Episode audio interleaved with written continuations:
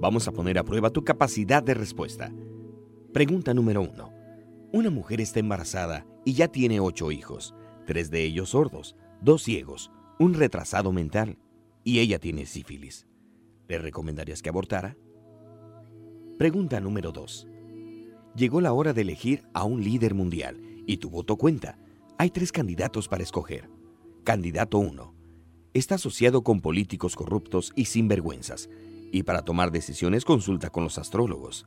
Tiene dos amantes, fuma un cigarrillo tras otro y se toma de 8 a 10 tragos diariamente. Candidato 2.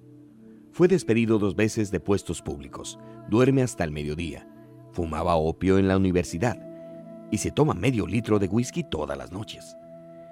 Candidato 3.